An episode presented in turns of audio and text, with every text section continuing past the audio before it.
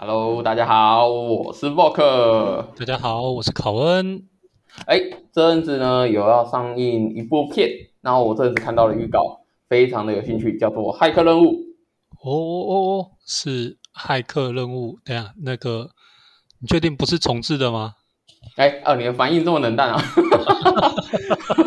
不，没有。不是他哎，你知道，因为我这阵子看了看，很喜欢看香港的嗯相关的一些，算是怎么讲啊，对谈嘛。嗯那也就是说，我可能是因为我从我的年纪早期的时候，会有很多香港的资讯，包含香港的电影，包含嗯香港的歌手。哦，嗯那那个时候其实早期的时候，流行元素是香港嘛，所以其实我个人对粤语还有香港的各种东西都还蛮有兴趣的。不不不不这个就说的有点太太太好笑了。其实就是从家里看第四台电视长大的吧？没有，我真的我真的第四台我当然也看，但是因为早期的时候，我哥我哥他的他的那啊个遥控器选择权不在你身上呃，不是他的那个偶像，真的是嗯 Beyond，、哦。所以那个时候我常常听粤语的歌曲。他除了 Beyond，呃，如果讲只讲 Beyond，大家会觉得说，哦，那你就不是跟随潮流什么的。没有，嗯那个时候除了 Beyond 之外，我哥还很喜欢许志安。哦，嘿，你知道许志安是谁吧？就是搞婚变的那一个嘛。哦 你不能只记得负面的消息啊。哦哦，对，我的就八八卦很久远嘛。OK，那我先讲一下好了。嗯我先讲一件事情，就是是关于我因为喜欢香港的东西，但是因为前阵子有没有太多的香港人开始来台居住？哦，你说像那个大飞哥啊，糟糕，突然忘记好黄秋生。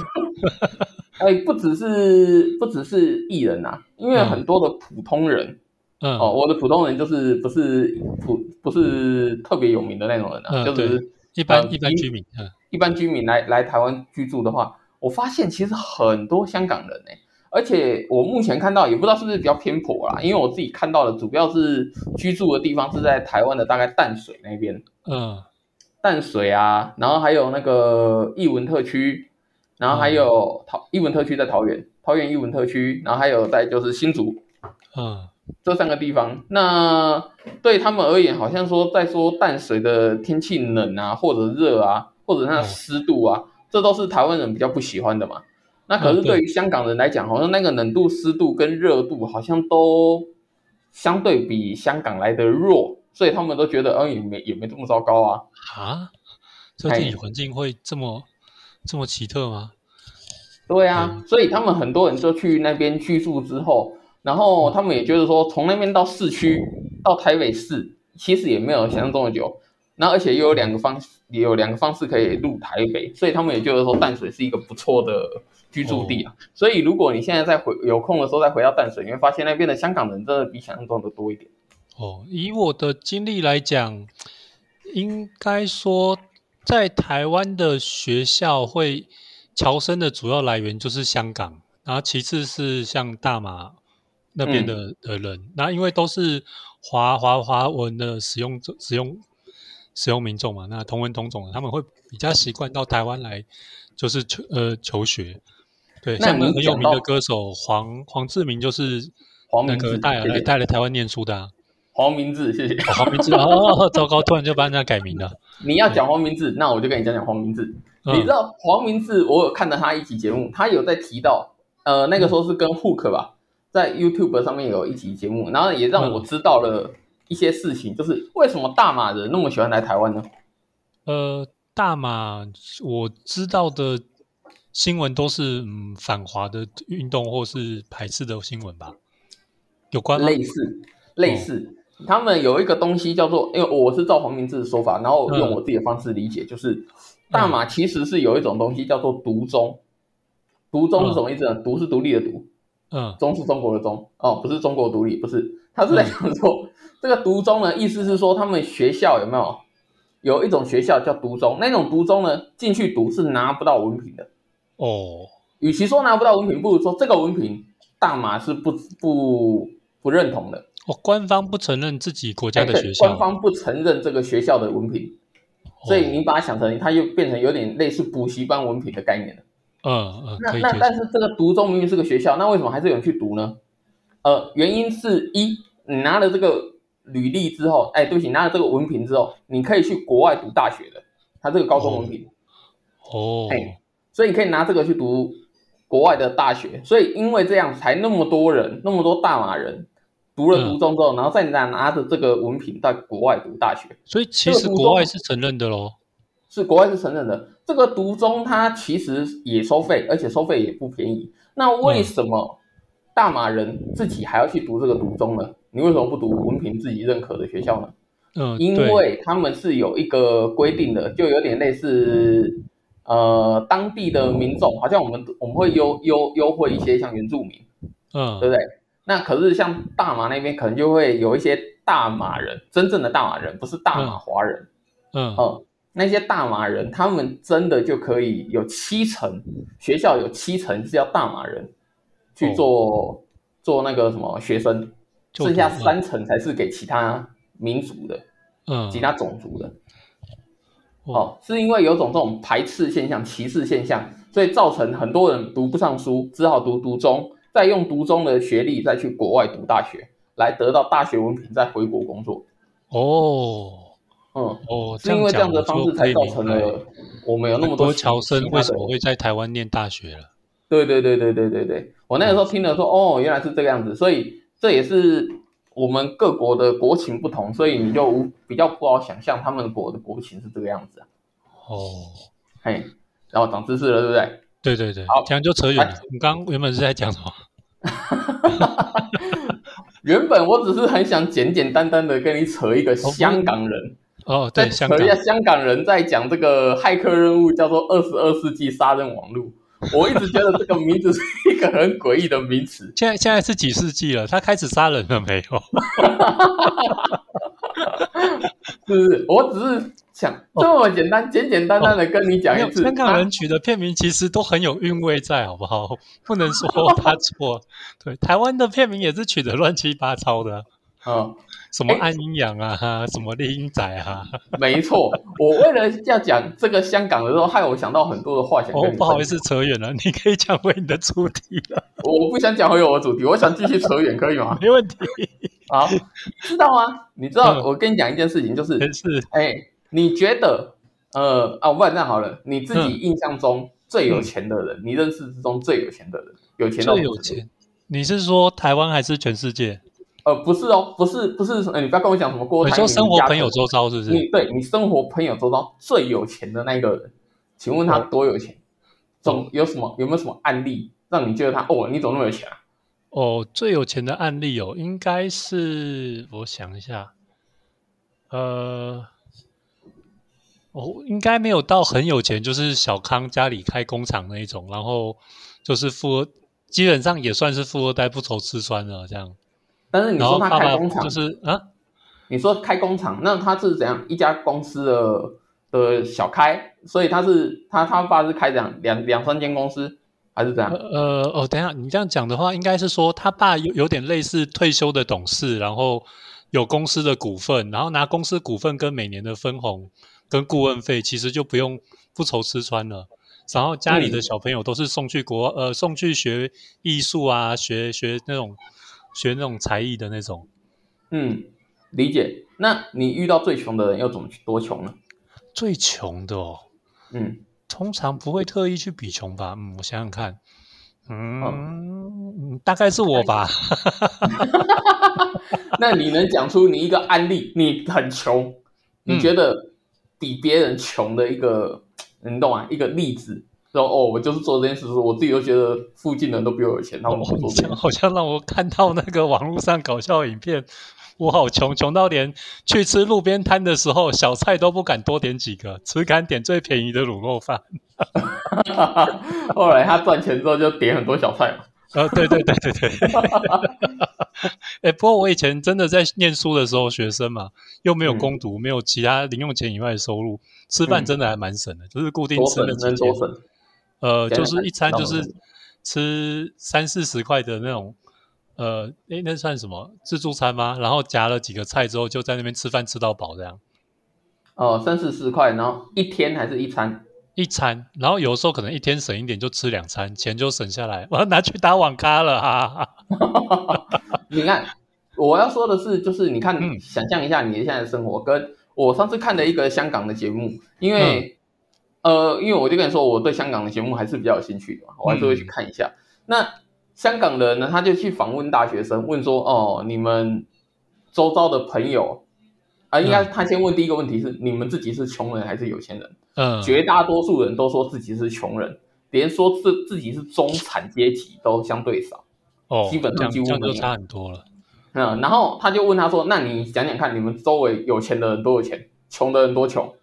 哦，嗯，然后来他们说有钱的，我我我印象比较深的几个例子是，像第一个他说：“呃，我的朋友他家是开连锁酒店的，开了十几二十间，嗯，嗯，所以很有钱。”哦，好，那他那他们就说，那实际实际的时候他上课是什么情形？他说上课的时候基本上就是开跑车喽，哦，大学生嘛，开跑车喽，开跑车上学喽，然后什么什么跑车就就保时捷喽，然后他问他问他的女朋友说，那女朋友有像你男朋友一样这么有钱吗？他说，呃，我我朋友有人开飞机上开直升机上学，哦，诶，哎，香港应该是金融发展到蛮极端的特例的状况吧？好，然后接着嗯。他就有问他们说，那你们这是我印象比较深的，比较有钱的，那他们说，那请问一下，你讲一下你们周围有比较穷的人是多穷呢？哦，一样的问法，那他们的答案是什么？哦，有有一些真的是很穷的，很穷的说法。一个是他说他每个礼拜每个礼拜只能用十港币，哦，呃，每个礼拜用十港币。然后他们问他说，十港币耶，十港币怎么活？他说是这样子的，你要把一年的那个压岁钱，压岁钱拿下来，然后去除以每一周，然后那一个礼那个每个礼拜他只能花十港币，然后其他的钱全部都要存起来。啊，你听得懂我意思吗？就是他的钱是十港币加上压岁钱，压岁钱的除以每每每天，对，压岁钱除以五十二，再加上十元港币，哇，呃，他他是用这样子来算，所以他说他搭车、吃饭什么都要很省。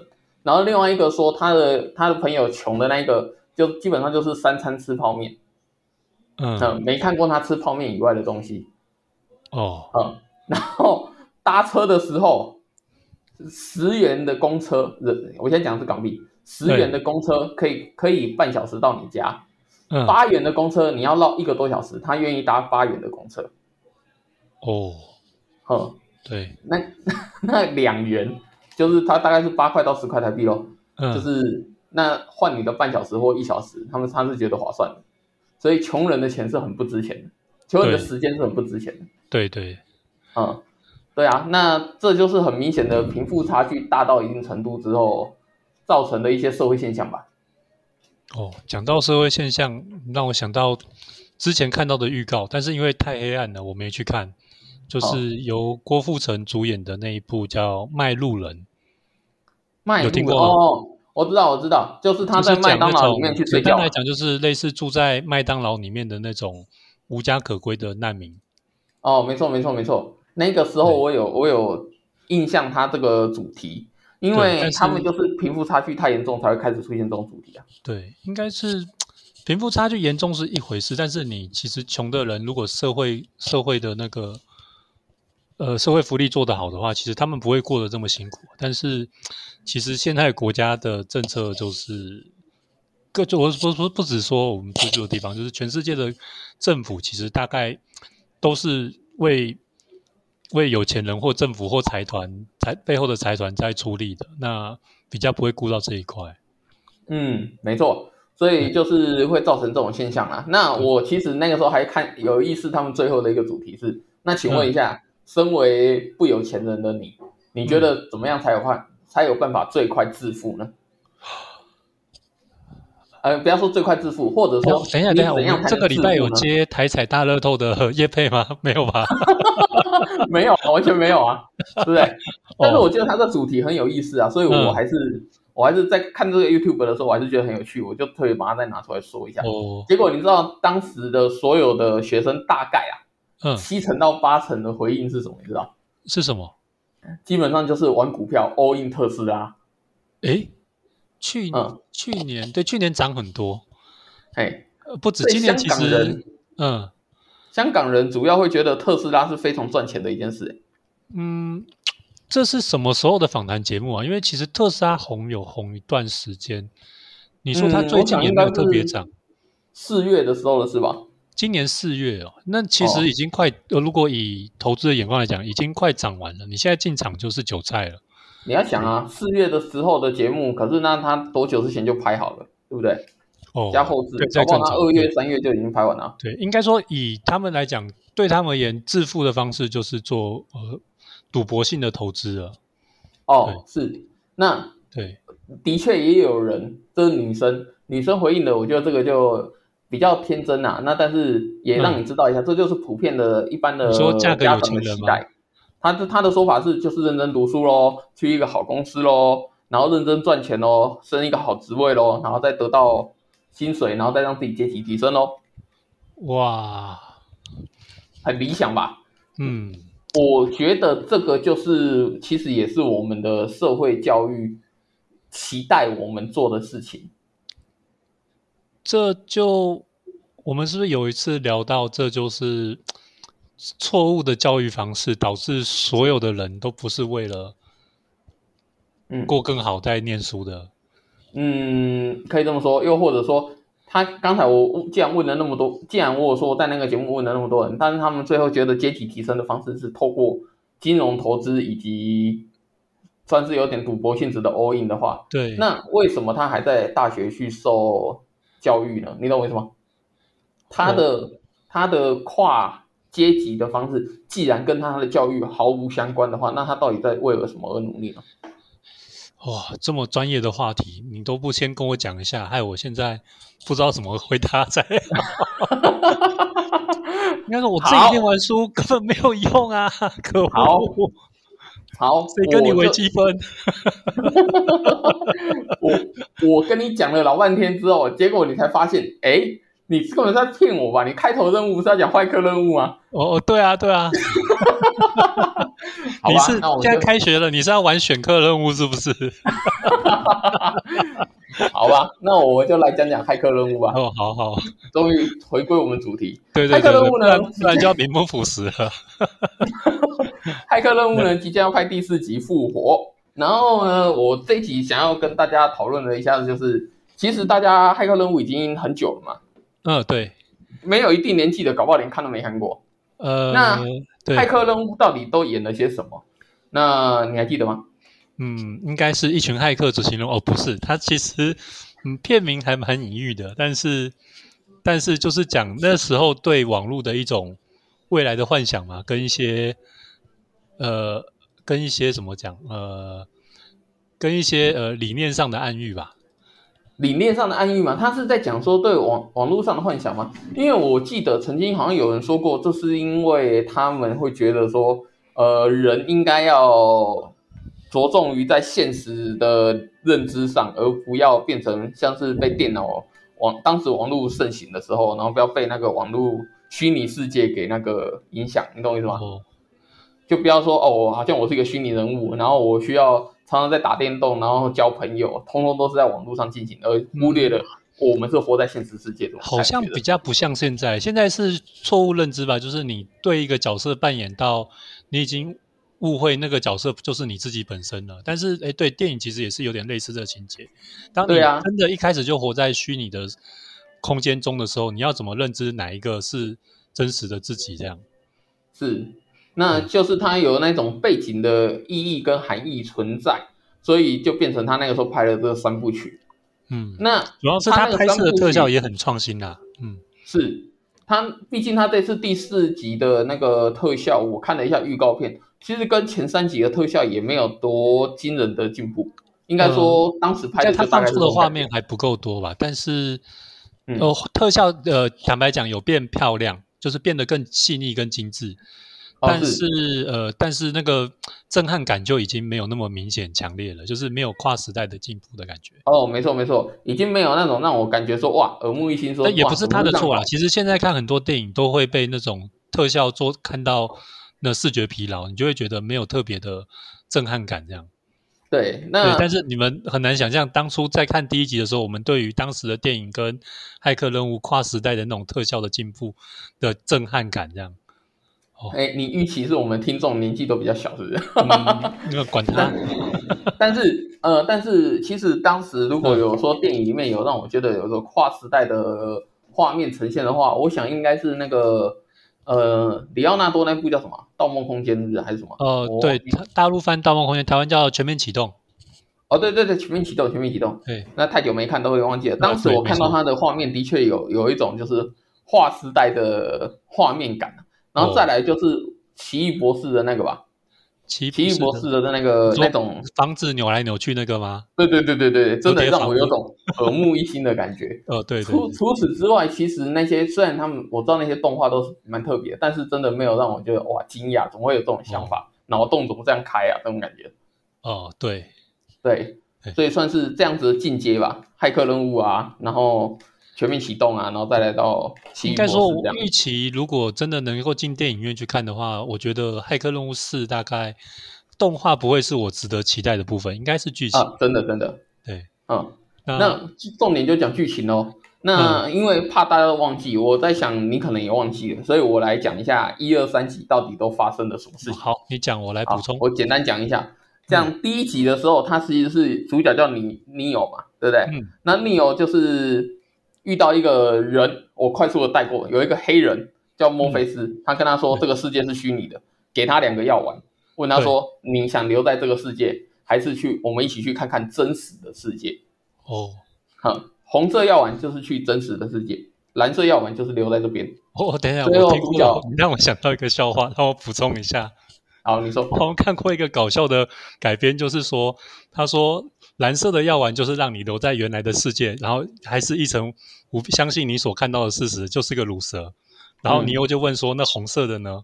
墨菲斯就回答他说：“哦，也是一样，只是它是草莓口味的。还蛮幽”哦，默的好。了，很难笑了，你接着讲。还还不错了，好不好？好，接着主角当然就吃了红色药丸嘛。嗯那红色药丸之后，他就发现这个世界是虚拟的，在里面经过一大堆的训练，嗯一大堆的训练，结果呢？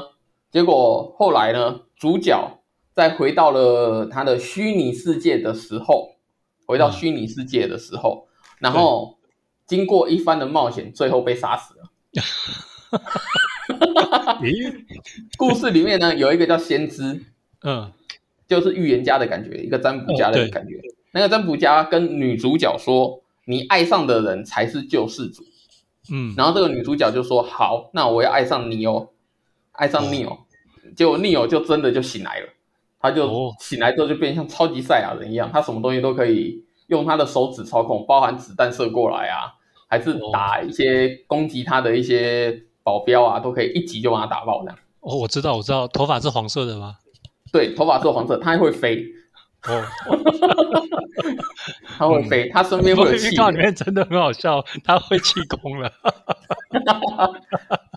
好了，第一集大概是这样子啦，基本上就是 Neo 最后就是看透了现实跟虚拟，然后并且因为被选择为救世主之后，他拥有了一个算是超厉害的超能力，什么东西都可以念力阻止的感觉。对，第一集的反转的桥段其实做的不错。他一开始让主角觉得说是误会了，然后主角也不相信自己，然后最后嗯才反而让主角相信起了自己，然后开始扭转自己的命运。那一段的效果其实做的不错。是的，但是那我们来讲讲第一集，既然拍到这里了，那第但是很多东西都没解解释嘛，嗯所以才拍了第二集。那嗯第二集的时候是 Neo 想知道，哎啊，既然我们都到真实世界，我真实世界总没有看到先知，先知嗯为什么一直在虚拟世界？对那他到底是他到底是真真的人，还是只是也是电脑做出来的假人？嗯然后先他去找到先知，他又回到那个虚拟世界去会找先知，先知就说：“我怎么跟你讲解释你没什么用啊，你也不可能会相信我，你会怀疑我是电脑说的啊。对，这样吧，你去找一个叫锁匠，哦，这个锁匠可以打开真实之门。嗯好，经过一番冒险，尼欧就拿尼尼欧就找到了锁匠，而且打开了真实之门，遇到里面有一个老头子，他说自己是设计师。嗯这个设计师说：“其实啊，先知是假的，是我做出来的。”哦，那你呢？其实也是假的，所有人呢都是假的。什么叫都是假的呢？你说你在真实世界看到的那些人是不是真的？是真的，但是是这样子的，我要把所有人当做电池来使用。嗯嗯，但是有些人呢是会天生会有基因排斥的。啊那我当时有做过一个事情，就是如果我想把所有人有没有强制灌输你就是电池这种概念有没有，其实是没有用的，会造成更多的失败。我那嗯我索性给他们一个假的希望，让他们有得选，选择说你要回到真实世界还是虚虚拟世界活着，嗯，反而就是把真实世界的那些有抗体的那些人，通通都挑出来了。嗯那这些挑出来的人，我再一口气干掉就好。哦嗯，这样子，所以这样子我来处理这些人类的挑选就变得很简单，所以我才做出了假的先知，让他们有假的希望，也做出假的救世主，只是为了让他们回到真实世界醒来，我好一口气全干掉。嗯嗯，那这个时候呢，设计师给了他一个机会，说这个虚拟世界已经第六次，你是第六号救世主。那我现在给你两个门，一个门可以救女主角，另外一个门呢，就是在我们再把这个世界再重新再解决掉一次。好哦那你又逆游这次就决定说，好，我要去救女主角，而且我要救这所有的人，他就是跟以前五个救世主的选法不一样。哦然后回到真实世界，告诉墨菲斯他们说事实的真相是这样。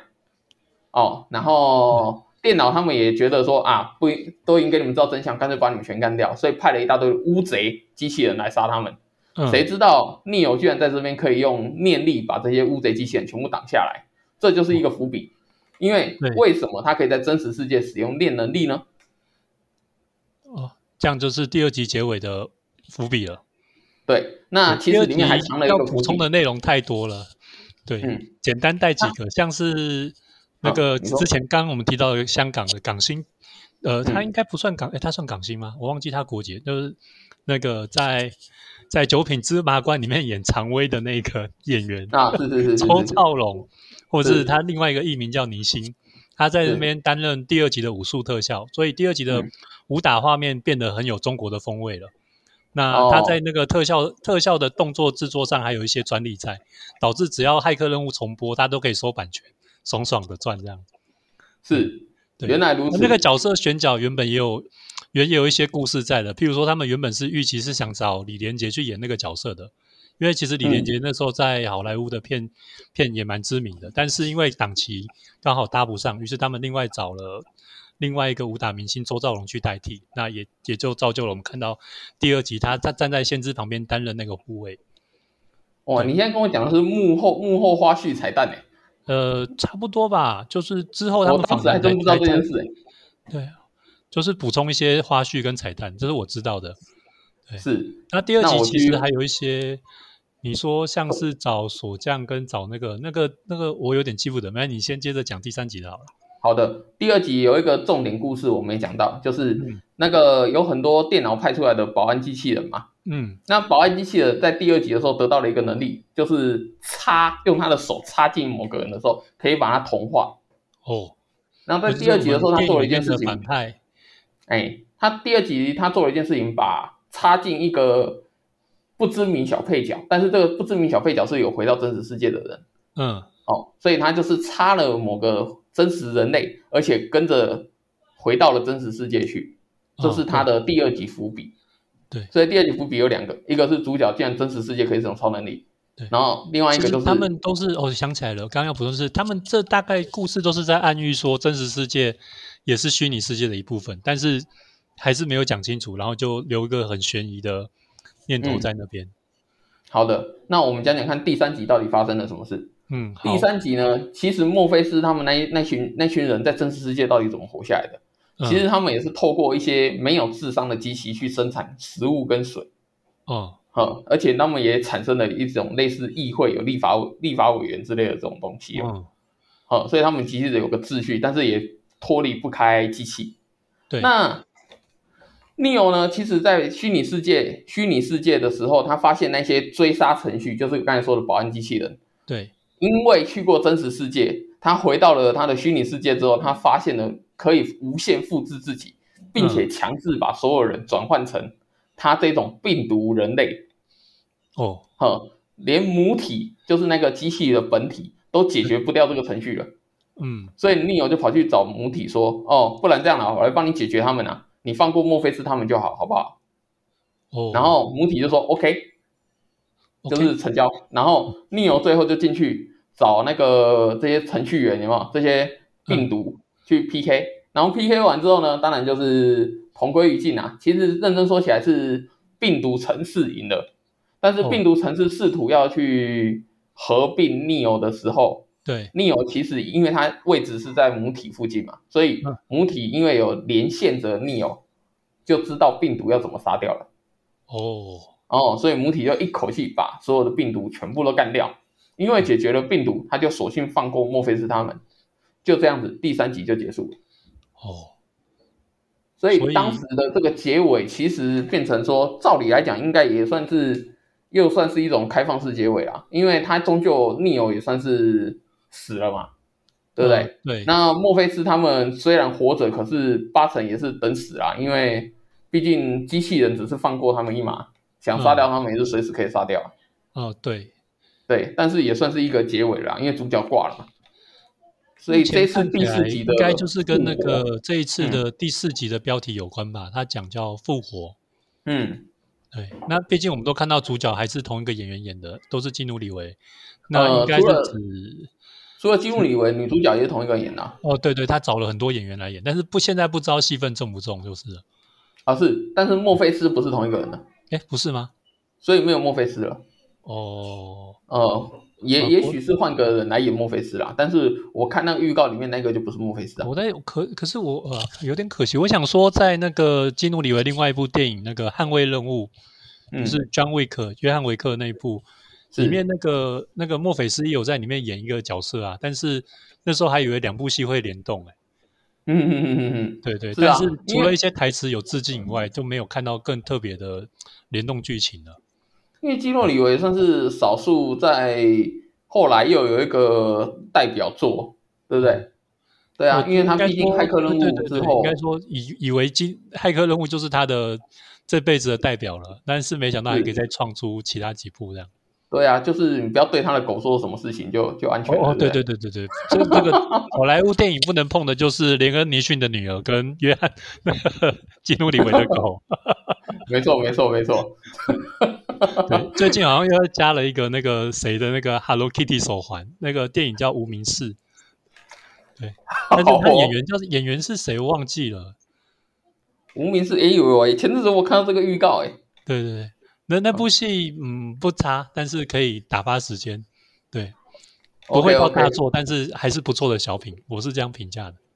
好，那因为我们要控制时间啊，刚才前面废话太多，现在都已经讲三十分前面香港讲太多了，这边。好啦，那就先跟各位听众说拜拜了，拜拜。好，Goodbye。